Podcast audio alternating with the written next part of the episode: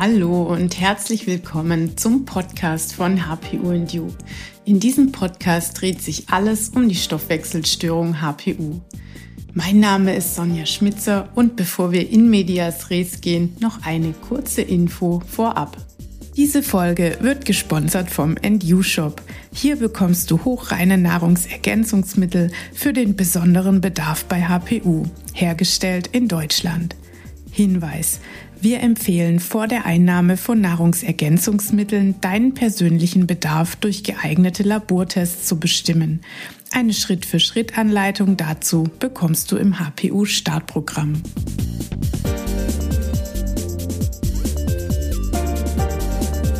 Ganz herzlich willkommen bei mir im Podcast. Heute ist die Lauren. Spricht man Englisch aus, oder? Lauren? Ja, Lauren. Steinmann, Steinman.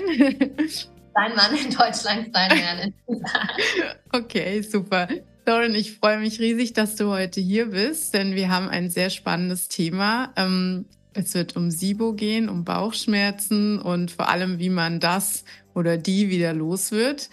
Und ähm, wir haben ganz kurz vorab schon auf Instagram gesprochen darüber. Und ja, du hast mir gesagt, Du hast einen ganz tollen Draht in die USA und ähm, ja, hast da bist quasi am Puls der Zeit, was auch neue Behandlungsmethoden anbelangt. Und das war meine Intention zu sagen, dann muss ich die Lauren zu mir in den Podcast holen. Ja, und jetzt bist du da und jetzt stell dich bitte erstmal kurz vor. Ja, danke, dass ich hier sein darf. Ich bin Lauren, ich bin Naturopathic Doctor und hierzulande Heilpraktikerin.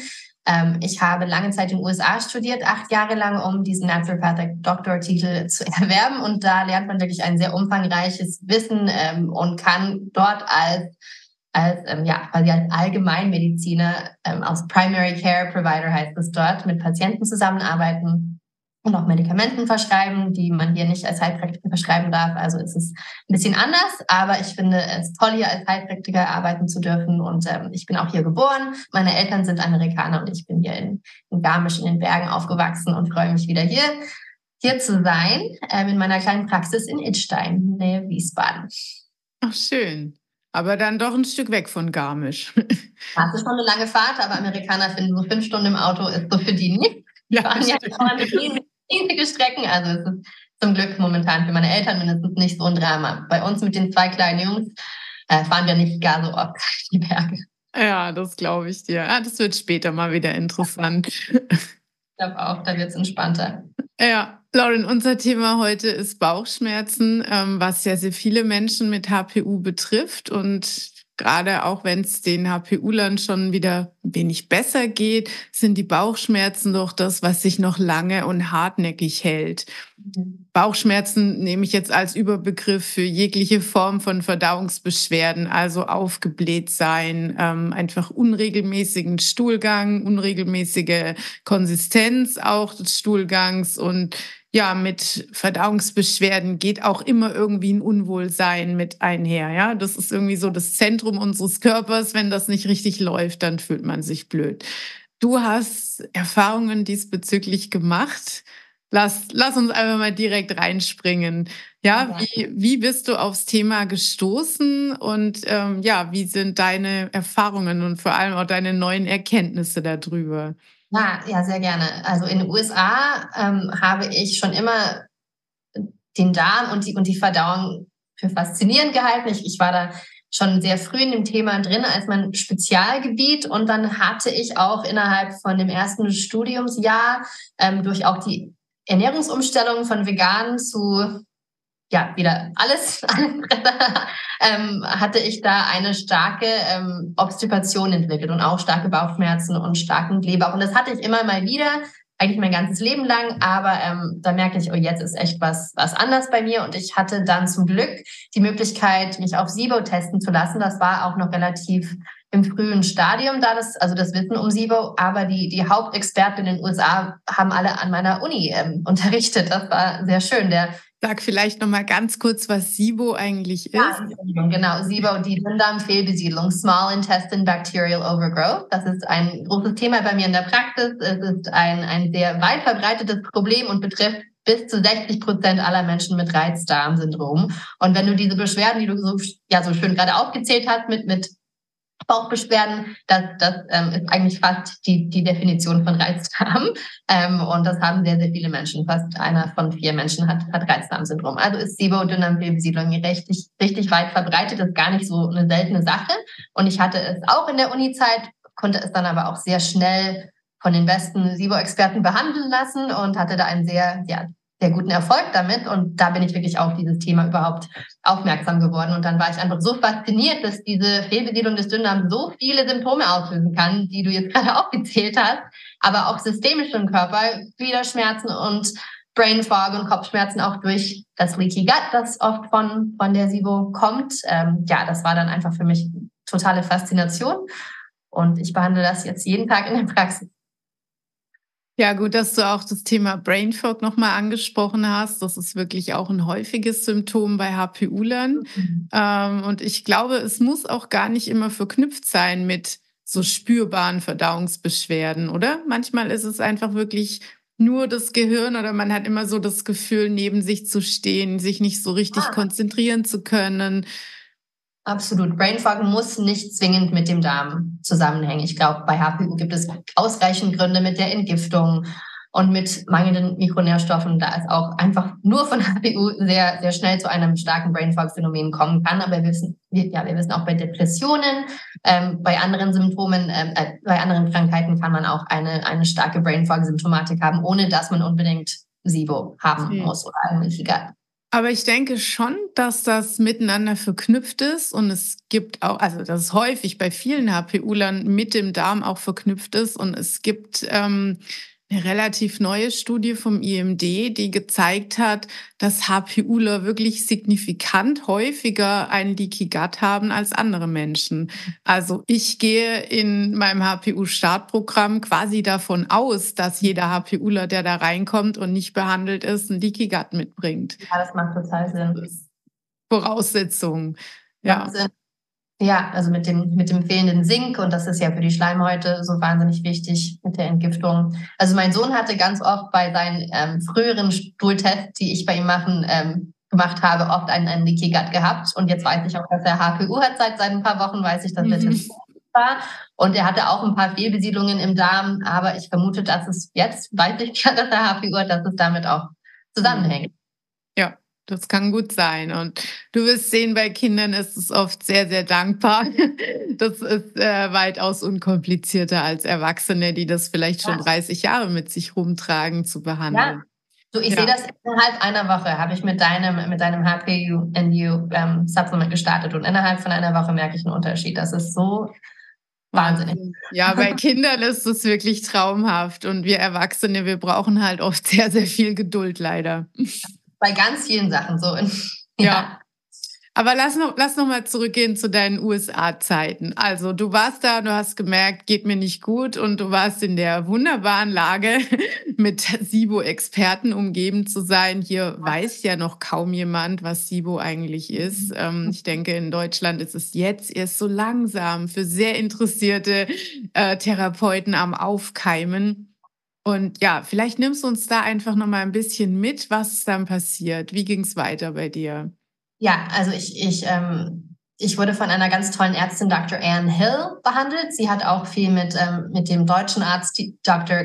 Äh, Dietrich Klinghardt zusamgemgearbeitet. Aber als ich mit ihr zuerst die SIBO angegangen bin, war das noch nicht bei ihr so in der Praxis, ähm, war ihre Angehensweise noch nicht die, mhm. die Klinghardt-Methode, sondern sie hat mich mit den zwei gängigen ähm, Antibiotika behandelt, die bei einer Methan-SIBO oder bei jetzt einer IMO ähm, oft eingesetzt werden. Das war Rifaximin und das zweite Antibiotikum war Neomycin. Und der Grund, weshalb wir als Naturheilkundler Antibiotika genommen ähm, haben, war, dass ich erstens als Studentin kein Geld für die längere und auch sehr teure phytotherapeutische Behandlung hatte. Das kann ja Monate dauern, nicht immer, aber es ist schon teurer, wenn die Versicherung die Antibiotikazeit, was in meinem Fall der, Glück, ja, der glückliche Fall war, war die antibiotische Behandlung einfach viel, viel billiger. Mhm. Und ähm, deshalb war das für mich die beste Option und es hat auch wirklich sehr gut gewirkt.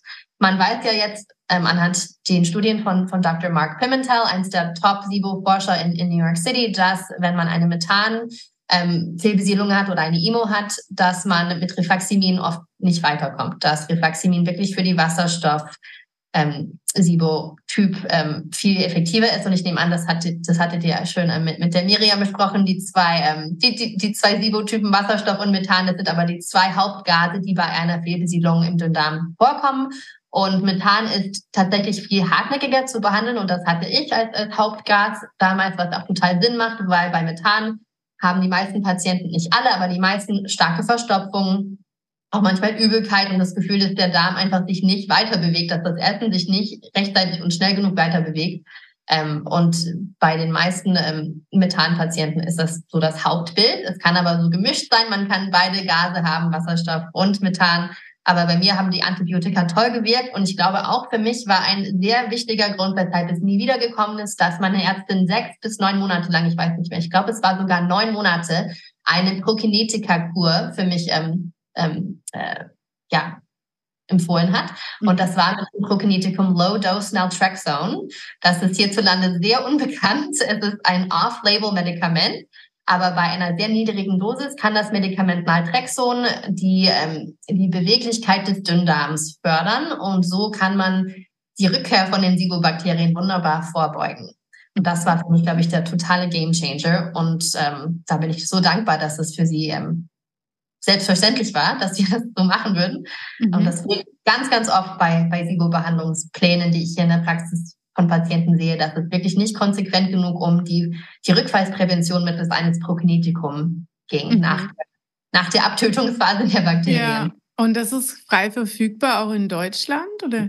Da wird es kompliziert. Das ist ähm, verschreibungspflichtig und da es so verdünnt werden muss, ähm, die, die normale Dosis von dem Medikament Naltrexon ist, glaube ich, 100 Milligramm oder sowas. Es wird tatsächlich bei opiatabhängigen Menschen verwendet, damit sie nicht mehr von den Opiatdrogen ähm, ja die gewünschten Effekt haben. Mhm. Und bei einer wahnsinnig niedrigen Dosis, so 1,5 bis 4,5 Milligramm, hat das Medikament ganz andere Wirkungen, unter anderem diese prokinetische Darm, Dünndarm, ähm, beweglichkeitsfördernde Wirkung. Und das ist ähm, nicht frei verkäuflich. Man muss auch einen Arzt finden, der sich damit auskennt, der es richtig aufschreibt, der, der sich damit auskennt, dass man das langsam steigern muss. Es wird da echt kompliziert. In den USA darf ich das und dürfen auch alle Naturopathic-Ärzte in, in ähm, Staaten, wo man eine Lizenz hält. Und hier ist es sehr selten zu bekommen. Aber manche Schmerztherapeuten und Ärzte, die sich mit Schmerzen ähm, sehr gut auskennen, benutzen es tatsächlich für chronische Schmerzpatienten und die sind dann manchmal offener, wenn man da einen Platz bekommen kann, dass mhm. sie das auch für einen hierzulande verschreiben können. Mhm.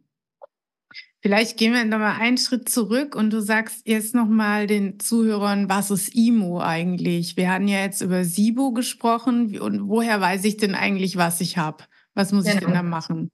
Genau, lange Zeit wurde einfach gesagt, dass man entweder eine Methan-SIBO hatte oder eine Wasserstoff-SIBO. Und jetzt weiß man ähm, anhand der Studien hauptsächlich von, von Dr. Mark Pimentel, dass Methan, ähm, äh, ich, ich, ich will Bakterien sagen, aber es sind keine Bakterien, es sind Archeen. Es ist eine sehr alte Art von Organismus, der schon sehr lange im menschlichen Körper vorhanden ist. Es sind aber keine Bakterien die dieses Methangas produzieren. Aber ähnlich wie Bakterien, sie müssen nicht im Dünndarm sitzen, um trotzdem im Dünndarm Probleme auszurichten. Denn wenn sie auch nur im Dickdarm vorhanden sind, kann dieses Methangas, welches ja im ganzen, im ganzen Verdauungstrakt sich ausbreiten kann, kann den Dünndarm verlangsamen und auch im Dünndarm zu starken Blähungs Problemen und anderen Symptomen führen. Also man kann nicht anhand des Atemtests, und das ist die andere Antwort zu deiner Frage, man kann anhand eines SIBO-Atemtests wissen, ob man eine Wasserstoff- oder eine Methanproblematik hat. Man kann aber anhand dieses Atemtests nicht sagen, wo sitzen die Methan produzierenden Archeen? Sind sie tatsächlich im Dünndarm oder sind sie im Dickdarm? Das kann man einfach nicht hundertprozentig genau wissen. Und jetzt sagt man einfach als Sammelbegriff intestinale Methanogen Overgrowth, intestinale Methan ah, Overgrowth. Und es führt aber zu diesen typischen SIBO-Methan-Symptomen. Also an den Symptomen hat sich nichts geändert. Man nennt es einfach jetzt was anderes, IMO anstatt Methan-SIBO. Okay, verstehe. Gut. Und die Vorgehensweise hier ähm, ist eben trotzdem einfach einen SIBO-Atemgastest zu machen. Genau, aber ganz wichtig bei einem Labor, welches auch Methan misst, das ist nicht immer selbstverständlich. Manche Labore oder manche Gastroenterologen, die das machen, messen nur Wasserstoff Mhm. Und das ist ganz fatal, denn Methan kann auch bei sehr niedrigen Werten zu erheblichen Symptomen führen. Zum Beispiel ein sehr bekanntes Labor hier in der Umgebung von Wiesbaden misst Methan nur ab 10. Und ich finde, das ist zu hoch, denn wir wissen auch bei sieben, bei acht, manchmal bei fünf, ähm, wenn das durch den ganzen Test lang so läuft mit so einer niedrigen Methanzahl, kann das trotzdem zu Symptomen führen. Und wenn man es nur ab zehn misst, verpasst man manchmal, dass tatsächlich Methan doch vorhanden war. Und man denkt, ach, ich habe nur Wasserstoff. Mhm. Und das für den Therapeuten dann, dann schwierig, wenn die Symptome da nicht wirklich passen oder wenn die Therapie nicht so verläuft, wie man es erwartet bei einer, bei einer typischen nur Wasserstoff ähm. Genau. Hast du da ein Lieblingslabor, was du empfehlen kannst? Ich finde ein paar richtig gut und ich glaube, die benutzen auch die, die gleiche Maschine, die, die Quintron ähm, Atemtestmaschine. Ich habe lange Zeit von Sibo Lab ähm, in Berlin ähm, die Tests bestellt. Jetzt benutze ich auch sehr gerne Dr. Gut, der jetzt auch ähm, den Namen M-Belly umgestiegen ist, die Firma. Ähm, auch die Praxis Reizdarm SOS, ähm, Georgi Fieler in Berlin, die machen auch Atemtests und bieten die an und die sind auch alle, also alle drei von diesen Anbietern der Test misst Methan. Der Test ist 180 Minuten lang. Das ist sehr wichtig, dass der Test lang genug ist. Mhm. Ähm, die Handhabung der Tests ähm, ist sehr praktisch und gut. Also das sind meine drei Empfehlungen. Mhm. Okay, super. Ja, also was würdest du denn jetzt vorschlagen, wenn ich hier so in Deutschland eben so einen Test gemacht habe, einen vernünftigen, und ich finde da jetzt raus, hm, okay, ich habe offenbar Methangasbildner irgendwo in meinem Verdauungstrakt. Ähm, ist es denn sinnvoll, die, die ähm, pflanzenbasierte antibiotische Therapie mal auszuprobieren? Das ist ja das, was hier eigentlich hauptsächlich empfohlen wird, wenn ich jetzt richtig informiert bin, oder? Jein, also ich, ich finde da einfach gleich reinzust ja, sich reinzusteigern ist, ähm, ist fast vergleichlich wie wenn man bei HPU einfach ohne ohne eine Vorbereitung anfängt, massenweise B6 reinzuschütten, das hat eine ähnliche Auswirkung. Ähm, und man fühlt sich da oft viel schlechter anstatt besser. Denn die Vorbereitung und wirklich eine, eine sehr ähm, ja, klare Vorgehensweise mit, mit klaren Schritten ist hier super wichtig. Ähm, und ich glaube, das ist bei HPU sehr ähnlich. Mhm. Ähm, also wenn man, wenn man rausfindet, dass man doch eine Methan über ja, Überproduktion im Darm hat, eine IMO, dann würde ich als erstes ähm, auf jeden Fall darauf achten, dass man so die Basics abklärt, genau wie du so schön in dem Interview mit, mit der Miriam, ähm, in dem HPU-Interview bei Reizdarm SOS besprochen hast, dass man die Ernährung erstmal ein bisschen aufräumt, dass man Stress nochmal ein bisschen ja, unter die Lupe nimmt, dass man Kaffee vielleicht ein bisschen reduziert. Kaffee kann mit dem Darm, insbesondere mit Verstopfung, ähm, ja, vieles auswirken. Und wenn das erstmal okay läuft, dann kann man mit einem Präparat oder mit einer Mischung anfangen. Aber ich rate eigentlich den meisten Menschen, das nicht alleine in Eigenrecherche zu machen, denn man muss da oft recht hohe Dosen an diesen Phytotherapeutika einnehmen. Die sind auch keine, keine so sanften Mittel, das sind ja pflanzliche Antibiotika. Ähm, also ist die Dosierung sehr wichtig. Ähm, ganz oft kommen schon manchmal recht starke Erstverschlimmerungen bei der Therapie. Die sind nicht gewünscht. Ähm, man kann die auch gut ähm, beseitigen, aber sie sind eigentlich ein gutes Zeichen, dass die Bakterien absterben. Aber wenn man das ganz alleine macht, ohne Therapeut und keine Ahnung davon hat, kann das total erschreckend sein. Und man denkt vielleicht, man reagiert allergisch auf dieses Präparat oder es ist, es ist einfach kein, kein, ja, keine gute Mischung für einen. Ähm, also das ist ein Problem, wenn man da einfach reinspringt in die Therapie. Und auch wenn man das Gefühl hat, dass es einem besser geht und vielleicht auf eigene Recherche den Test nochmal wiederholt und es sieht tatsächlich besser aus mit den Werten, was ja schon mal vorkommen kann. Wenn man dann nicht weiß, wie man diesen Fortschritt ähm, ja quasi schützt, wie man das auch so behält, dann kommt es wahnsinnig oft zu einem Rückfall. Wir hatten ja das Thema Prokinetika besprochen. Die Prokinetika mhm. sehr, sehr wichtig für die Rückfallprävention. Und wir wissen, laut den Studien ähm, hat SIBO eine Rückfallrate von fast 70 Prozent. Egal, ob man anti biotisch behandelt oder mit Phytotherapeutika, wenn man nämlich die Rückfallprävention nicht wirklich sehr ähm, ernst nimmt und auch die Grundursache nicht kennt oder auch mit behandelt, dann ist SIBO eigentlich nur ein Symptom von etwas anderem und es kommt sehr wahrscheinlich wieder. Und das, äh, wenn man das ganz alleine überwältigen will, ähm, bewältigen will, ist das einfach wahnsinnig, ist es sehr viel für einen. Absolut, das glaube ich dir sofort. Ich wollte jetzt noch mal ganz kurz zum Stichwort Kaffee zurückgehen ähm, und dann auch noch mal über diese Prokinetika sprechen. Aber erst mal noch mal zum Kaffee. Ist es denn das Koffein im Kaffee oder ist es, sind es andere Stoffe? Also kann ich, habe ich mit äh, entkoffiniertem Kaffee den gleichen Effekt auf den Darm? Das ist eine super gute Frage. Ich kann das nicht genau antworten.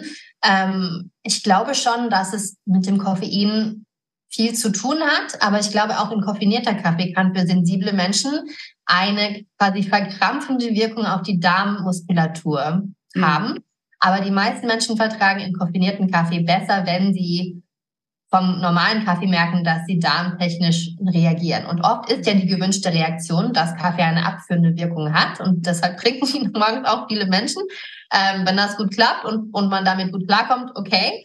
Ähm, wenn man aber das Gegenteil spürt, dass quasi der Darm sich spastisch verkrampft und dass man dann vielleicht nach Kaffee sogar noch schlechter auf Toilette kann, dann ähm, ist es oft ein Zeichen, dass die schon über kontrahierten Muskeln, was ja auch bei Methan passiert, dass sie sich so zusammenklemmen, von dem Kaffee noch mehr angespannt werden, noch mehr verkrampft werden und dass da echt nichts mehr durchgehen möchte durch den Darm.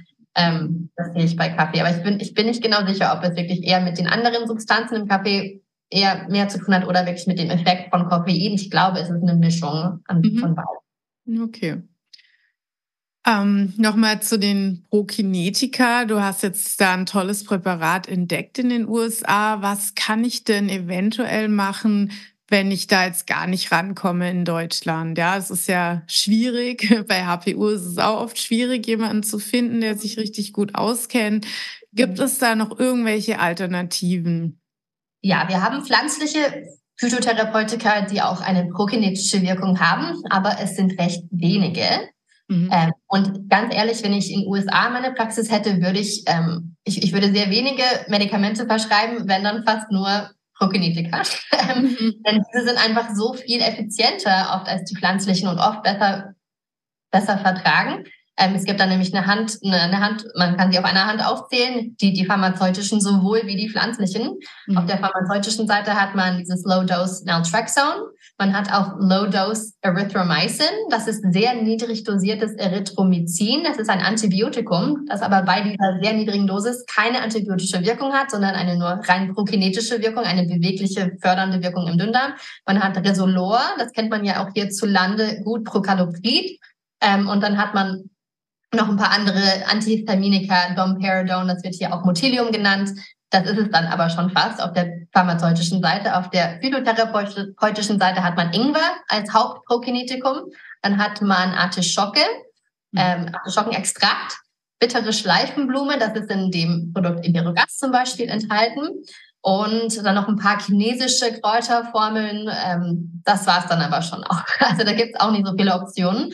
Und viele Menschen mit Darmproblemen können nicht unbedingt eine sehr stark oder hochdosierte Ingwerkur vertragen. Das sehe ich ganz oft, dass man Magenschleimhautreizung bekommt von diesem, von diesem sehr scharfen Ingwer. Und man ist da oft in so einer, in einer Klemme, wo man sagt, okay, ich habe jetzt alle phytotherapeutischen Prokinetika durchgearbeitet, sie sind vielleicht nicht stark genug oder ich vertrage sie nicht, was mache ich jetzt? Und da, da wird es echt schwierig, ehrlich gesagt.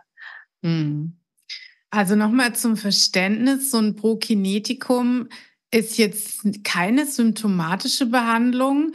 Das heißt, ähm, ich muss das über einen gewissen Zeitraum anwenden und habe danach dann aber Ruhe.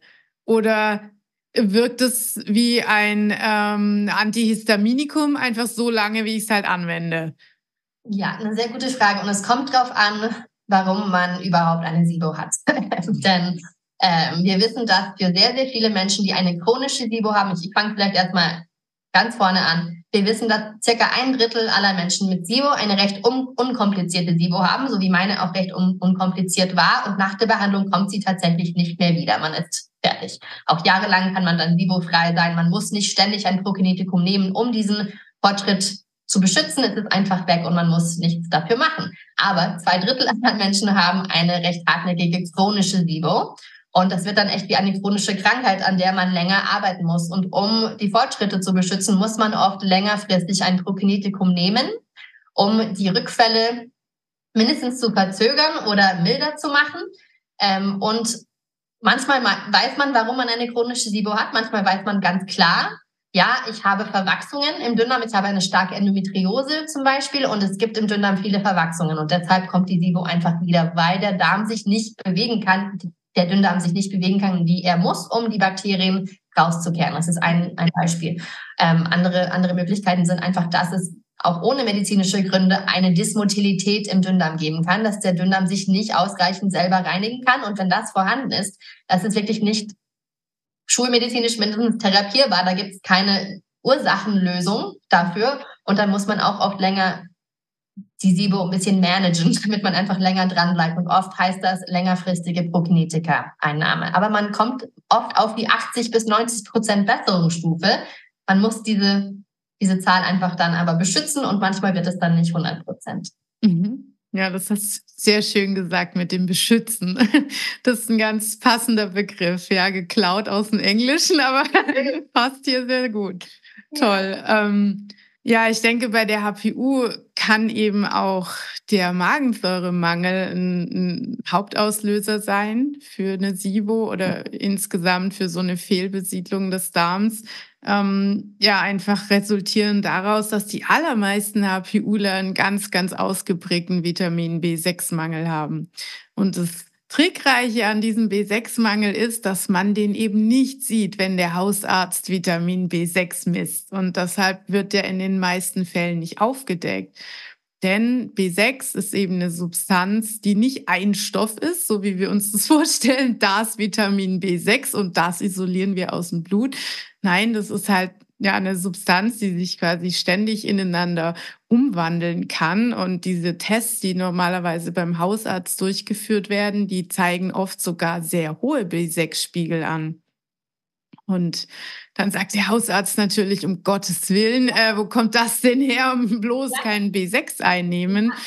Und aber das wirklich funktionelle B6, das eben in der Zelle und im Stoffwechsel dann was bewirken kann, das ist eben bei HPUlern oft eigentlich immer, also ich glaube ich zwei, drei HPUler gesehen, bei denen das nicht der Fall war, aber 98 Prozent der HPUler haben einen ausgeprägten B6-Mangel und wissen es ja. eben nicht. Ja. ja. Ja, also das vermute ich bei mir sogar auch, denn ich habe ähm, vor ein paar Monaten mir, mir Blut abgenommen und mein B6-Wert war sehr hoch und ich hatte gerade dein Interview mit der mit der Miriam vom Reizdarm SOS Podcast gehört und ich habe dann auch sofort mir das ähm, IMD Labor ähm, Blutabnahmeset bestellt. Dass ich das noch testen kann, muss ich auch demnächst noch machen. Aber ich glaube schon, dass, ähm, dass die Magensäure-Thematik bei SIBO eine sehr große Rolle spielt. Insgesamt braucht man ja Magensäure, um effizient die Lebensmittel, die man isst, zu verdauen. Also nicht nur, um eine Fehlbesiedlung des Dünndarmes zu verhindern, auch durch die einfach antibakterielle Wirkung der Magensäure, aber auch einfach, damit man insgesamt einfach Lebensmittel verdauen kann, ja. ist sie einfach so wichtig. Aber was super interessant ist, es gab eine Studie, ich weiß jetzt nicht mehr von wem, die auch gezeigt hat, dass ähm, die Magensäure, die in den Dünndarm äh, zwischen den Mahlzeiten reinschiebt, ein sehr wichtiger Trigger ist für diese Darmreinigungswelle im Dünndarm, den Migrating Motor Complex. Das ist diese Selbstreinigungswelle, die den Dünndarm ähm, quasi von Bakterien und von Essensresten befreit. Mhm. Und ähm, das fehlt bei manchen Menschen mit einer chronischen SIBO. Insgesamt ähm, sieht man das typischerweise so alle 90 Minuten, wenn man nichts gegessen hat, also auf leerem Magen nach 90 Minuten bis zwei, drei Stunden nach dem Essen fängt diese Reinigungswelle an und es hört sich wie Magenknurren an. Es ist wirklich dieses mhm. hungrige Knurren. Das ist die selbstreinigende Welle und das wird nach mindestens dem Gedanken einer Studie von diesem kleinen Schub an Magensäure, die durch den Pylorus, also durch die Klappe der Magenklappe in den Dünndarm rein, reinschiebt, triggert das diese selbstreinigende Welle. Und wenn die Magensäure total fehlt, dann gibt es auch diesen wichtigen Anfangstrigger, für die Selbstreinigungswelle nicht. Also das könnte ein sehr starker Zusammenhang zwischen HPU und SIBO sein, kann ich mir vorstellen. Das finde ich super spannend, Lauren, was du da gerade sagst. Und in dem Zusammenhang fällt mir noch ein, HPUler, die snacken ständig. Ja, weil sie immer so das Gefühl haben, oh, ich bin irgendwie unterzuckert, ich bin irgendwie schlapp, ähm, ich muss mir irgendwie Energie zuführen. Und ich weiß, dass ich das früher auch ständig gemacht habe. Ich bin aufgestanden und habe quasi alle ein bis zwei Stunden irgendwie was gegessen und dachte, ja, ja lieber kleine Mahlzeiten ist ja für den Bauch besser. Und Ähm, ich denke, vielleicht trägt diese ständige Snackerei auch dazu bei. Könnte das sein? Total. Und es ist echt schwierig, wenn man nämlich keine starke, effiziente Verdauung hat, liegen auch richtig große Mahlzeiten oft sehr schwer und sehr lange im Magen. Mhm. Und bei SIBO hat man ja auch eine mangelnde Motilität. Also entleert sich der Magen manchmal sogar langsamer oder der Dünndarm langsamer. Also will man eigentlich insgesamt oft nicht so große Mahlzeiten zu sich nehmen. Mhm. Aber tatsächlich, insbesondere bei der Vorbeugung der Rückfälle, nicht unbedingt in der Therapie, aber danach super wichtig, Essenspausen einzubauen von mindestens drei Stunden, aber besser wären vier. Mhm. Und für Menschen, die vielleicht untergewichtig sind oder mit dem Gewicht kämpfen, ist das natürlich nicht zwingend notwendig. Da ist das Gewicht wichtiger als die Essenspause. Und man soll sich auch nicht total, ähm, ja, ähm, auch auf dieses Thema so stark fokussieren, dass man eine Essstörung entwickelt und nur nach der Uhr schauen. Das ist auch super wichtig zu betonen. Aber wir wissen, dass das ständige Snacken wir als Menschen sind dafür nicht gemacht. Wir sind da, ja, wir sind keine Weidetiere, die den ganzen Tag essen sollen. Wir haben echt diesen Reinigungskomplex im Dünndarm, weil wir auch zwischen den Mahlzeiten den Dünndarm ausreinigen müssen. Mhm. Und wenn wir essen, dann, dann wird diese Reinigungswelle total unterdrückt und passiert nicht. Und das ist einfach ein riesiger Risk-Factor, ähm, ein Risiko bei SIBO, insbesondere wenn man schon eine SIBO hat und die auch loswerden möchte. Aber auch wenn man noch keine hat und vielleicht nur HPU hat, nur sage ich aber, wenn man HPU hat und eine mangelnde Magensäure hat ähm, und quasi so ein paar Sachen eine SIBO begünstigen würden, ist es oft sehr hilfreich, wenn man die Essenspausen einlegt. Aber da muss man auch echt oft genug essen zu den Hauptmahlzeiten und das ist für viele Menschen sehr schwierig. Und auch richtig essen, denn ja. ich zum Beispiel habe früher extrem kohlenhydratlastig gegessen. Das war für mich so schnelle Energie, die stand sofort zur Verfügung. Das hat mich nicht groß belastet vom Magen her, weil es viel leichter zu verdauen war als Eiweiß. Aber es hat halt kurz Energie geliefert. Ja, der Blutzuckerspiegel schießt nach oben und schießt auch genauso schnell wieder nach unten. Und dann kommt dieses, oh Gott, ich fühle mich total schwach und zittrig und ich brauche unbedingt schon das nächste Kohlenhydrat wieder, ja. Und ich glaube, ja. da kann man einfach auch nochmal mit der Reihenfolge der Nahrungsaufnahme einiges steuern, damit man vielleicht längere Essenspausen einhalten kann. Und das ist sehr individuell, aber das ist sehr wichtig. Und ich, ich glaube, das ist auch bei HPU manchmal schwieriger, weil ähm, ja, bei diese Magensäure ist es ja wahnsinnig wichtig für die Eiweißverdauung. Und wir wissen, dass SIBO und die Bauchschmerzen, die von SIBO kommen, insbesondere nach den Mahlzeiten, ein, ein Problem mit der Kohlenhydratmalabsorption sind. Dass die Kohlenhydrate hauptsächlich ähm, ja quasi das Futter der Bakterien sind und dass sie die Kohlenhydrate gären und davon Gase produzieren. Und die Gase blähen uns auf und verursachen diese Dehnungsschmerzen im Dünndarm und führen zu wirklich sehr vielen der Symptomen bei, bei einer Dünndarmfehlbesiedlung. Und diese Kohlenhydrate sind natürlich wichtig für uns als Menschen und auch Frauen insbesondere, aber man muss um symptomatisch weiterzukommen und um diese Energie zu haben, damit man überhaupt zur nächsten Mahlzeit in vier Stunden es schafft, richtig viel Protein und richtig viele Fette essen. Und das, ähm, ja, das ist schwierig. Da braucht man manchmal wirklich ein bisschen Unterstützung bei der Verdauung, entweder Enzyme oder da muss man individuell schauen, wie man das für sich ähm, anpassen kann. Aber ja, das ist ein super wichtiges Thema, richtig zu essen. Und toll finde ich auch, dass man da eben selber so viel beeinflussen kann. Ja, dass man halt, ja, wir sind bei dem Prokinetikum zum Beispiel von dem Arzt abhängig. Wir brauchen auch eine gute Begleitung in dieser Sibotherapie. Aber das ist was, wo ich ja auch wirklich mal selber aktiv werden kann. Und das finde ich immer schön, wenn man als Betroffener auch was hat, wo, wo, wo man sich selber mal so ein bisschen einbringen kann und wo man auch was bewirken kann. Und am allerschönsten, es kostet nichts. ja, ja, auch prima. Ja. Absolut. Und, und, zum Thema Ernährung fällt mir noch ein, ich, ich sollte das auf jeden Fall bestimmt erwähnen. Es gibt ja bestimmte Diäten für, für eine Dünndarmfehlbesiedlung, für SIBO. Ähm, äh, ein paar gängige, die man kennt, ist die Low FODMAP Diät. FODMAP ist, ähm, steht für eigentlich nur ähm, fermentierbare, gär, gärbare Pflanzenstoffe, Ballaststoffe, die in vielen Gemüse und sehr der gesunden Lebensmittel Kohlenhydrate enthalten sind. Ähm, es gibt dann auch die Biphasic-Diät von der Dr. Nurala Jacobi. Das ist auch eigentlich auf der Low FODMAP Diät basiert. Mhm. Ähm, die Cedar Sinai Low Fermentation Diät von Dr. Mark Pimentel. Alle teilen aber das Grundprinzip, dass man die Gärung im Dünndarm reduzieren kann, indem man bestimmte Lebensmittel weglässt. Aber oft sind das ja die gesündesten Lebensmittel mit den, mit den höchsten Präbiotika an äh, ja, mhm. äh, Mengen. Zwiebeln und Knoblauch zum Beispiel.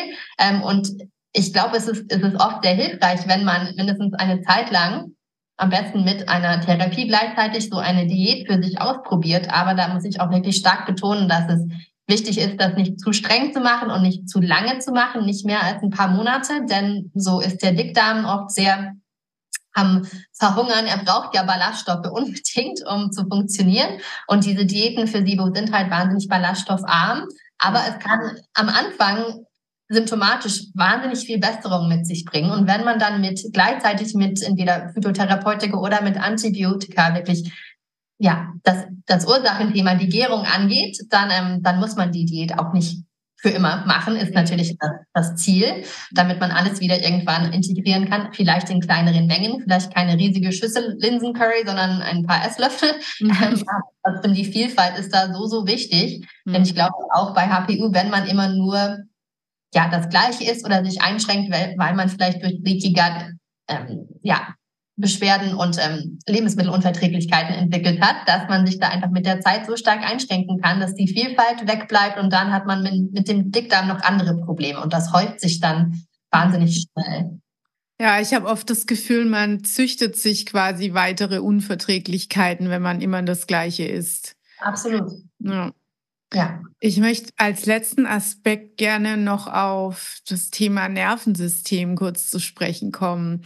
Der Darm ist ja ganz eng mit dem Nervensystem verknüpft. Ähm, hast du irgendwelche Erfahrungen damit, inwieweit man mit dem mit der Regulation des Nervensystems so eine Symptomatik auch beeinflussen kann? Absolut. Es ist wirklich sehr, sehr wichtig, dass man das Thema angeht, denn die Möglichkeiten sind spektakulär, wie, wie doll der Unterschied sein kann. Ähm, mit einem Therapieplan, der nichts mit dem Nervensystem zu tun hat, der keine Vagusnerv ähm, ja, Übungen enthält und einem Plan, der das tatsächlich auch enthält, also der sowohl die Symptome von der Siebe und die Ursache angeht, aber dann auch das Nervensystem mit einbaut. Also der Unterschied ist so groß. Deshalb gebe ich das wirklich jedem Patienten mit. Tut etwas für euer Nervensystem. Ich arbeite da auch dran, mich, mich weiterzubilden, damit ich auch wirklich mehr mitgeben kann. Aber es gibt so viele tolle Ressourcen und ähm, ich kenne auch ein paar tolle tolle Instagrammer, die die ähm, die Vagusnerv Workshops anbieten und die das Thema wirklich ja als ihr Hauptthema gemacht haben. Auch ganz tolle Kurse, die es jetzt auch auf Deutsch gibt, zum Beispiel ähm, die Chronic Fatigue School, die sich jetzt gerade auf Somia International umgenannt hat, hat einen tollen Nervensystemkurs, der wirklich durch Brain Retraining, durch die um Umstrukturierung des Gehirns, durch bestimmten Übungen wirklich die Symptome von SIBO unter anderem, aber auch Chronic Fatigue und anderen ähm, chronischen Problemen wie Mastzellaktivierungssyndrom wirklich erheblich verbessern kann. Und mhm. das heißt nicht, dass es psychosomatisch ist. Das finde ich immer ganz wichtig zu betonen, dass das Nervensystem ähm, so wichtig ist. Das heißt aber nicht, dass die Krankheit, wenn sie durch Nervensystemarbeit besser wird, psychosomatisch war. Das ist ein ganz anderes Thema. Ähm, ja, es ist so, so wichtig, dass man den Vagusnerv und, und ja, die, die Kapazität des Nervensystems mit einbaut in einen Plan für SIBO, aber auch bestimmt für HPU.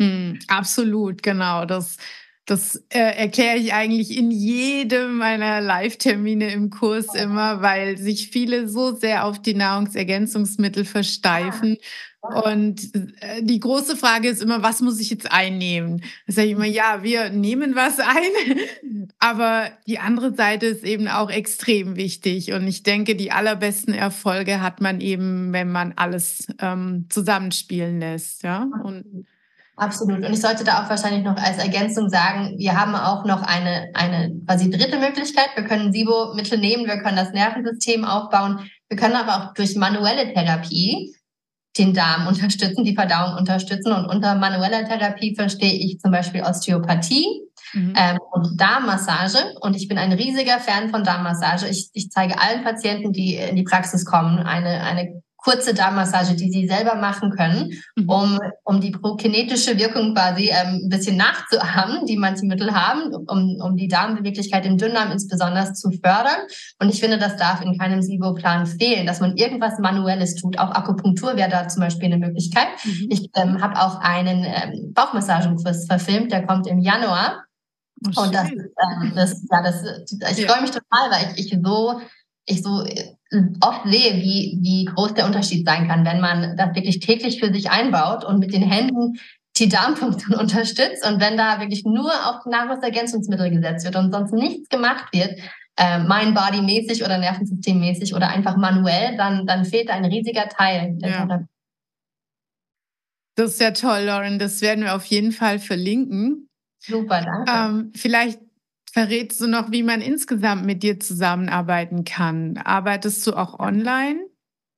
Ja, für, für Heilpraktiker in Deutschland ist es ein bisschen schwierig, ähm, online zu arbeiten, denn durch das Heilpraktikergesetz darf man ja nicht fernbehandeln, ohne erstmal den Patient kennengelernt zu haben. Also biete ich in der Praxis Behandlungen nach Ersttermin in der Praxis an. Danach darf ich aber, wenn sich die Symptome nicht großartig ändern, auch per Zoom oder per, per Telemedizin quasi die Folgebehandlung ähm, online machen. Ich biete auch Beratungen für SIBO oder generell Beratungen an. Da bin ich aber ähnlich wie ein Coach eher eingeschränkt, indem ich jetzt keine Therapiepläne mit Dosierungsvorschlägen etc. erstellen darf. Ich darf dann meine Informationen, meine, mein Wissen weitergeben. Am besten arbeitet man vielleicht mit einem Therapeuten oder Arzt schon zusammen, die quasi dann einem wirklich mit der Dosierung und mit dem, ja, mit dem Therapiekonzept auch ein bisschen unterstützen können. Das mache ich zum Beispiel sehr oft als Zweitmeinung bei einem SIBO-Plan oder einem, einem fehlenden SIBO-Erfolg bei einer anderen Behandlung. Ähm, das ist aber schon möglich, wenn die Anfahrt einem einfach zu lange ist. Aber ich behandle Patienten aus ganz Deutschland, die von wirklich sehr weit und auch aus Österreich angereist mhm. kommen. In meine kleine Praxis hier in Idstein, auch durch meine Webseite Lauren Steinman Com kann man auch online bei mir einen Termin buchen.